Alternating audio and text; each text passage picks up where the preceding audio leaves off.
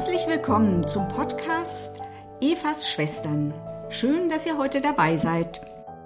Wir verantworten diesen Podcast zu zweit, nämlich Anne Borutzki-Voss vom Ökumenischen Frauenzentrum Evas Arche in Berlin Mitte. Und Kerstin Drobig, die Gleichstellungsbeauftragte beim Bezirksamt Mitte.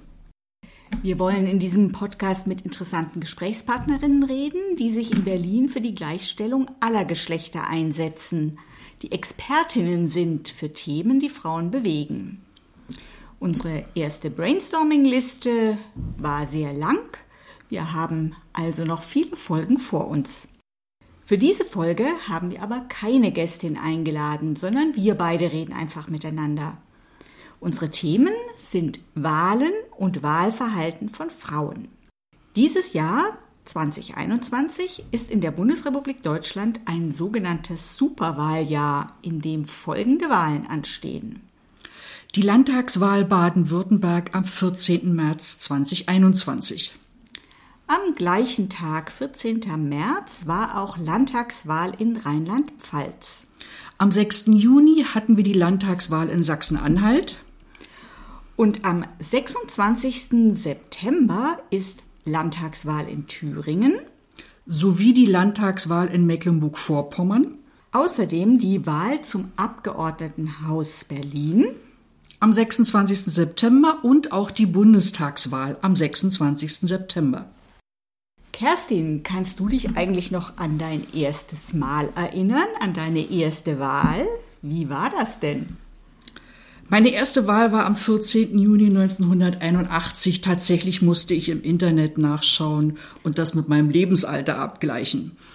Gewählt werden konnten die Parteien SED, CDU, LDPD, DBD, NDPD und Massenorganisationen zum Beispiel der FDGB, FDJ, DFB und der Kulturbund. Es war eine Scheinwahl, es war nur möglich, über die fertige Liste der sogenannten Nationalen Front abzustimmen. Die Wahl hatte keinen Einfluss auf die Stärke der Fraktion, das war vorher schon festgelegt worden. Und dann gab es noch eine Wahl 1986 und dann die Kommunalwahl am 7. Mai 1989.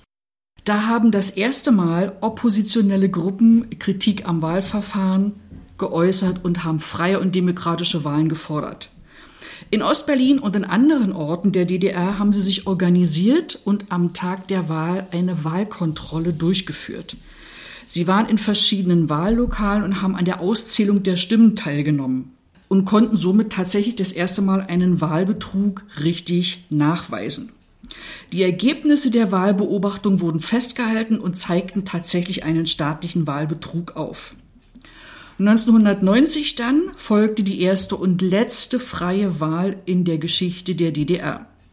Da hat die CDU mit 41 Prozent gewonnen. Wie war dein erstes Mal, Anne? Ja, ich bin ja in Baden-Württemberg aufgewachsen. Ich habe am 6. März 1983 zum ersten Mal gewählt. Ähm, es war so, die Koalition von SPD und FDP war zerbrochen. Kohl war vom Bundestag zum Kanzler gewählt worden und wurde mit dieser Wahl dann bestätigt. Es war auch die Wahl, bei der die Grünen zum ersten Mal in den Bundestag gekommen sind. Und äh, das habe ich auch nachgeschaut, da habe ich mich nicht mehr dran erinnert. Zunächst war eine einzige Frau Ministerin in diesem Kabinett Kohl II. Das war Dorothee Wildens, an die ich überhaupt keine Erinnerung mehr habe. Zwei Jahre später kam dann ähm, Rita Süßmuth ins Kabinett, an die habe ich durchaus Erinnerungen. Die war dann Nachfolgerin von Norbert Blüm als Ministerin für Jugend, Familie und Frauen. Interessant fand ich noch, als ich nachgeschaut habe, dass der Anteil der Frauen unter den Bundestagsabgeordneten circa 10 Prozent war. Und das sind übrigens nicht wesentlich mehr als bei der Wahl zur Nationalversammlung 1919, als Frauen überhaupt das allererste Mal wählen durften in Deutschland. Kein Unterschied von der Zeit vor dem Zweiten Weltkrieg und nach dem Zweiten Weltkrieg. Die erste Wahl ist ja ein sehr individuelles Ereignis im Lebenslauf. Gesamtgesellschaftlich dürfen Frauen in Deutschland schon eine ganze Weile wählen, schon mehr als 100 Jahre. In der Schweiz wurde in diesem Frühjahr 50 Jahre Frauenwahlrecht gefeiert. Ausgerechnet die Schweiz war in Europa extrem spät dran, obwohl sie doch eine der ersten Demokratien war. Aber auch in Deutschland ist das Wahlrecht nicht einfach vom Himmel gefallen, sondern ist hart erkämpft worden. Wie kam es dazu? Ja, als das Deutsche Reich 1871 gegründet wurde, wurde auch das allgemeine Wahlrecht für Männer ab 25 Jahren eingeführt aber eben nicht für Frauen. Es gab dann aber um diese Zeit rum die ersten frühen Vordenkerinnen und Einzelkämpferinnen, die sich für das Wahlrecht stark gemacht haben. Das sind vor allen Dingen Luise Otto und Hedwig Dohm zu nennen, die halt in Veröffentlichungen sich für das Frauenwahlrecht ausgesprochen haben. Anfang des 20. Jahrhunderts gewann dann die Frauenstimmrechtsbewegung an Fahrt. Anita Augsburg gründete den ersten Frauenstimmrechtsverband. Der Bund deutscher Frauenvereine nahm die Forderung für das Frauenstimmrecht dann auf. Und in der sogenannten bürgerlichen Frauenbewegung war das Thema wirklich präsent und wurde ganz viel diskutiert. Aber auch in der Sozialdemokratie, die SPD war nämlich die einzige Partei, die das Frauenstimmrecht in ihr Wahlprogramm aufgenommen hat. Das Thema Frauenwahlrecht wurde also sowohl in der bürgerlichen Frauenbewegung als auch bei den Sozialdemokratinnen diskutiert. Und mit dem Ersten Weltkrieg endete die Diskussion aber ziemlich jäh. Zum Ende des Ersten Weltkriegs erhoben dann alle Vereinigungen, die sich überhaupt für das Wahlrecht der Frauen jemals eingesetzt hatten, massiv ihre Stimme. Es gab im Herbst 1918 mehrere große Demonstrationen für das Frauenstimmrecht. Am 12. November 1918 erklärte der Rat der Volksbeauftragten, dass in Zukunft in Deutschland nach einem gleichen, geheimen und direkten Wahlrecht gewählt werden würde. Und zwar von allen mindestens 20 Jahre alten männlichen und weiblichen Personen. Das war also die rechtliche Grundlage, auf der dann am 19. Januar 1919 die erste Wahl stattfand, bei der Frauen ihre Stimme abgeben durften. Dann werden wir in diesem Jahr also rechnerisch 102 Jahre Frauenwahlrecht haben. Was war denn nun in unserem Nachbarland der Schweiz anders? Ja, in der Schweiz wurde das Wahlrecht für erwachsene Männer schon 1848 eingeführt. Die Schweiz gehörte damit zu den weltweiten Trendsettern und das Frauenwahlrecht erst 1971, vor 50 Jahren. Das Problem war, dass Männer in einer Volksabstimmung darüber entscheiden mussten, ob Frauen denn wählen dürfen. Aus der Schweiz wissen wir aus Untersuchungen, dass Frauen insgesamt sozialer und ökologischer stimmen, dass aber die Differenzen unter den Frauen beträchtlich und politisch sehr bedeutsam sind. Wir wissen auch, dass die Schweizerinnen nicht wählen durften, weil in der Verfassung das Wort Schweizer stand und damit ganz offiziell nur Männer und nicht Schweizerinnen gemeint waren. Ja, wie schon gesagt, die Männer mussten zustimmen, dass Frauen wählen dürfen.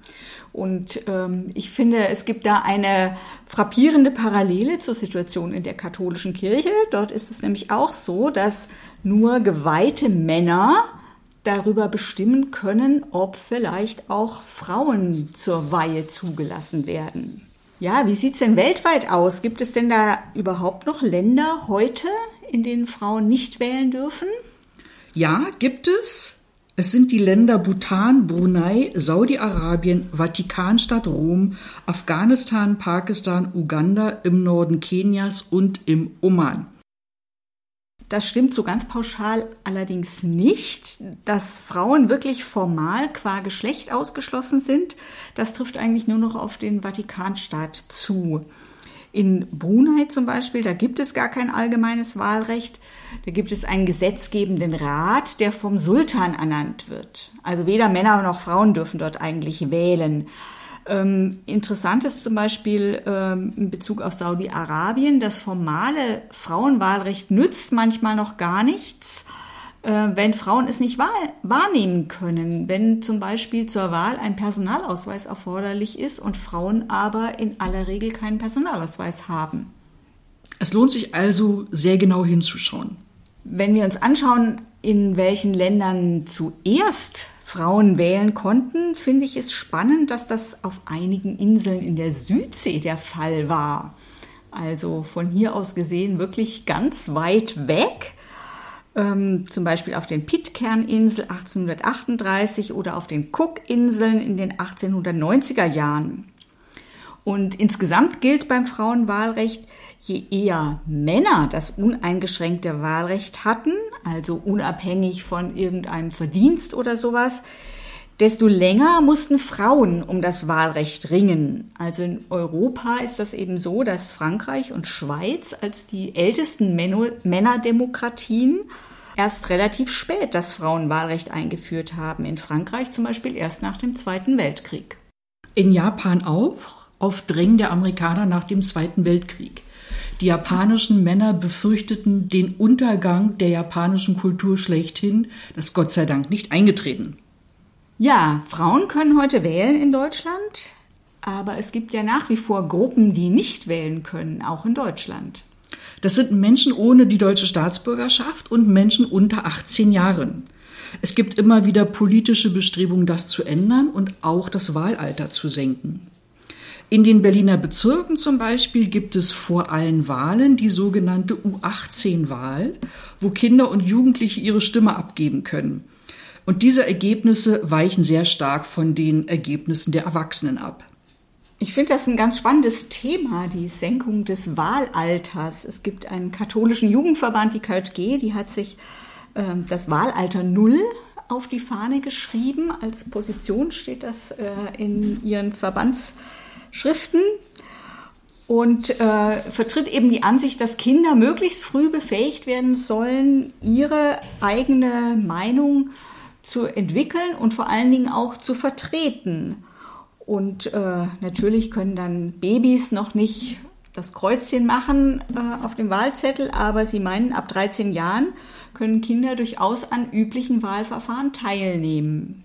Ja, da sind wir schon beim nächsten Thema, Parität.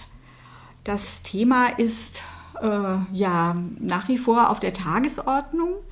Nicht alle Parteien legen Wert darauf. Und der Frauenanteil in den Parlamenten, der steht eigentlich in unmittelbarem Zusammenhang damit, wie die, die Listen für die Wahl aufgestellt werden. Bei den Grünen, bei den Linken und bei der SPD gibt es paritätische Wahllisten. Die CDU hat ein Quorum. Das bedeutet, es gibt eine unverbindliche Vorgabe, dass ein Drittel mit Frauen besetzt sein sollte. Das Bundesland Brandenburg hat ja versucht, Parität per Gesetz durchzusetzen, also gesetzlich anzuordnen, dass alle Listen mit den äh, Kandidatinnen und Kandidaten für die Wahlen paritätisch besetzt sein müssen. Allerdings wurde dieses Gesetz vom Bundesverfassungsgericht als verfassungswidrig eingestuft und deshalb wieder außer Kraft gesetzt. Wenn wir uns jetzt mal den aktuellen Bundestag angucken, da sind 31 Prozent der Abgeordneten weiblich. 50 Prozent der Bevölkerung sind Frauen, 31 Prozent der Abgeordneten nur. So wenig waren es vor etwa 20 Jahren das letzte Mal. Also eine deutliche Diskrepanz. Der Bundestag soll ja nach Artikel 38 Grundgesetz die Vertretung des gesamten Volkes sein und somit auch alle Personengruppen abbilden. Bei einer Untersuchung wurde festgestellt, dass einige Gruppen deutlich unterrepräsentiert sind.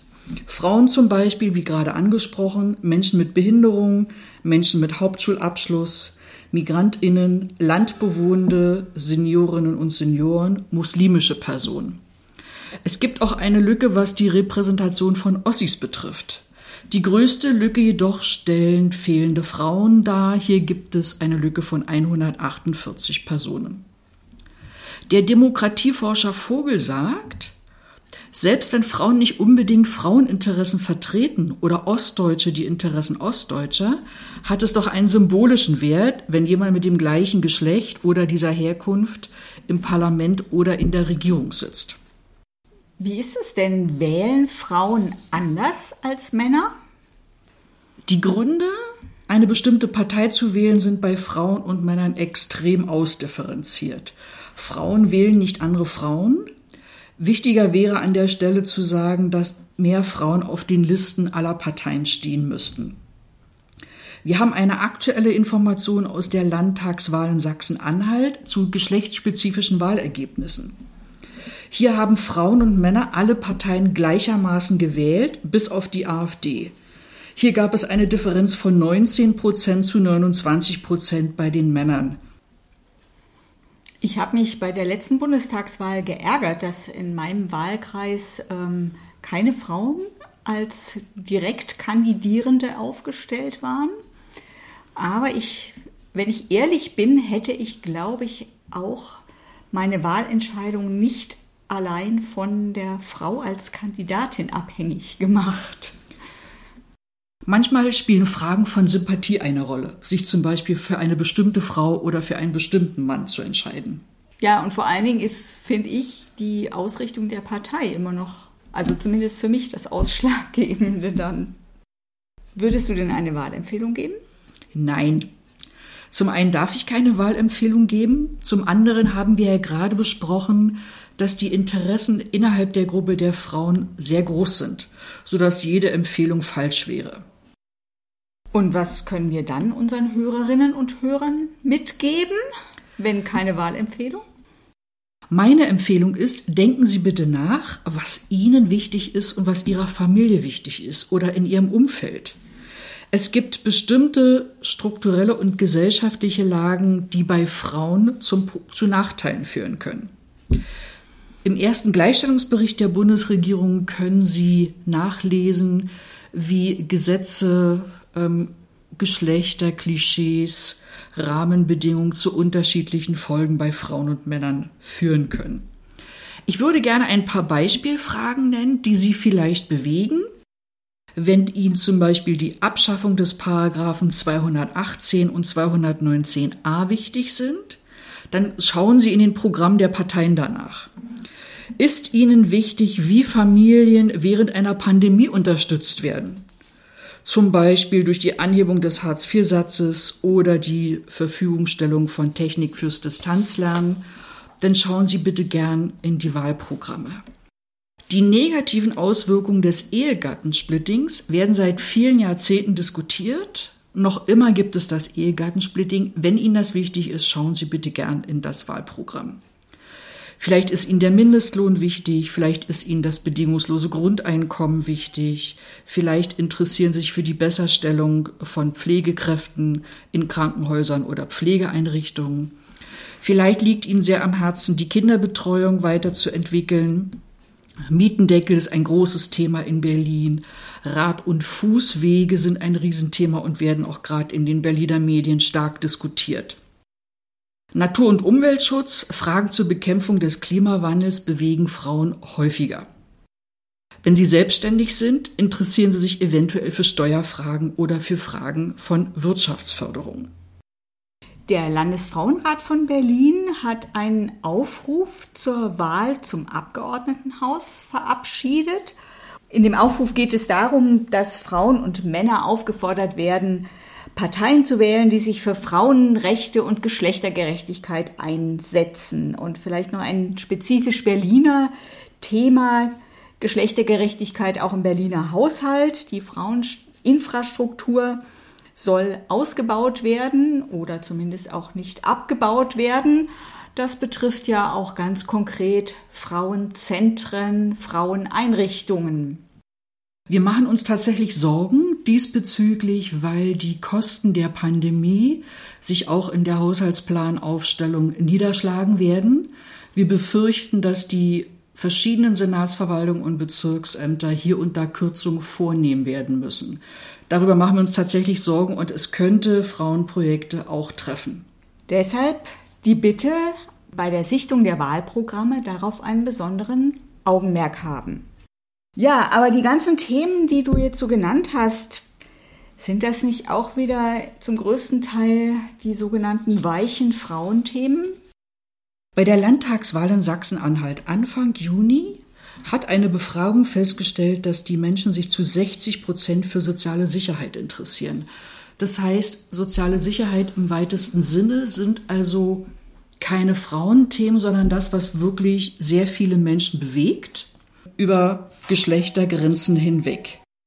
Also ich würde das jetzt alles tatsächlich nicht als Frauenthema bezeichnen, sondern häufig geht es knallhart auch um Gerechtigkeit, um finanzielle Gerechtigkeit für Frauen. Da gibt es Riesenlücken, die dieses Land noch zu bewältigen hat. Und es ist ja auch ein Verdienst von engagierten Feministinnen, dass sie unseren Blick ein bisschen stärker auf diese sozialen Gerechtigkeitsthemen gelenkt haben, auf die sogenannte Care-Arbeit, dass das eben nicht nur so Gedöns ist, sondern wirklich ähm, gesellschaftlich einfach unverzichtbare Arbeit. An der kostenlosen Care-Arbeit hängt tatsächlich die Gleichstellung von Frauen. Wer kümmert sich um die kleinen Kinder, wer kümmert sich um die größeren Kinder, wer kümmert sich um pflegebedürftige Angehörige, wer kümmert sich um die Alten, wer kümmert sich um die Führung eines Haushaltes. Das sind alles Dienstleistungen, die Frauen erbringen, die in der Regel kostenfrei erbracht werden. Das schlägt sich bei Frauen dann so weit nieder, dass sie im nach ihrem Arbeitsleben tatsächlich nur nicht mal 50 Prozent der Rente eines deutschen Durchschnittsmannes erhalten. Es gibt aber auch eine neue Ausrichtung. Es gibt inzwischen so etwas wie feministische Außenpolitik, die einen stärkeren Fokus darauf legt, Frauen wirklich in Prozessen, vor allen Dingen der Friedenssicherung zu beteiligen. Friedensschlüsse, an denen Frauen beteiligt sind, sind nachweislich äh, haltbarer als äh, Friedensverhandlungen, bei denen eben keine Frauen beteiligt waren. Das könnte tatsächlich einen effektiven Schutz von Frauen bedeuten, die häufig in Kriegsauseinandersetzungen von sexueller Gewalt bedroht sind. Auch heute ja. noch. Ja, wir könnten noch lange weiterreden, aber jetzt wollen wir erstmal mit Bertolt Brecht gesprochen den Vorhang schließen, auch wenn noch alle Fragen offen sind. Wir danken fürs Zuhören. Wir freuen uns über Rückmeldungen und Kommentare. Wir haben viele Themen angesprochen. In den Shownotes finden Sie Links, wo Sie die entsprechenden Themen weiter verfolgen können. Wir beide verabschieden uns bis zur nächsten Folge. Auf Wiederhören.